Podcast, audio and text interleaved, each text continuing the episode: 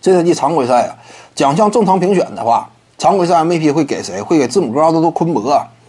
目前媒体的一个模拟投票嘛，字母哥就比詹姆斯高，差不多是六百七对五百。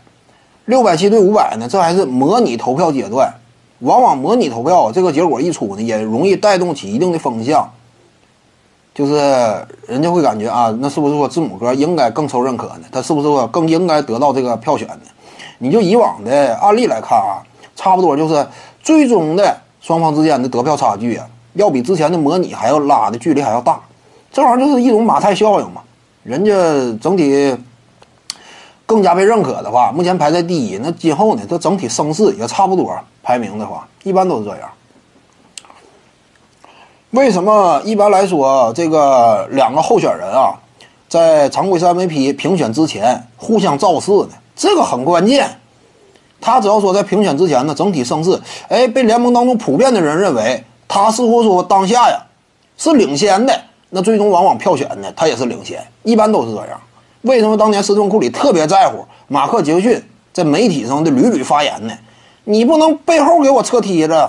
一旦说二零一五赛季啊，常规赛 MVP 评选之前，因为当时是什么？